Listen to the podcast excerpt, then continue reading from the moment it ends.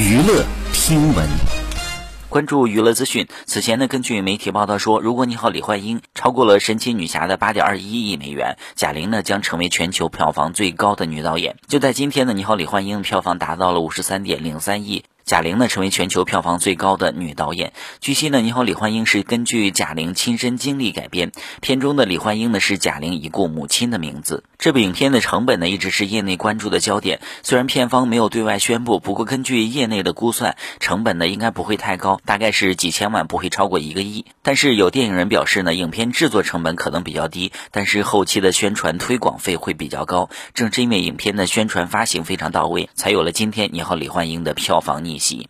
好，以上就是本期内容。喜欢请点击订阅关注，持续为您发布最新娱乐资讯。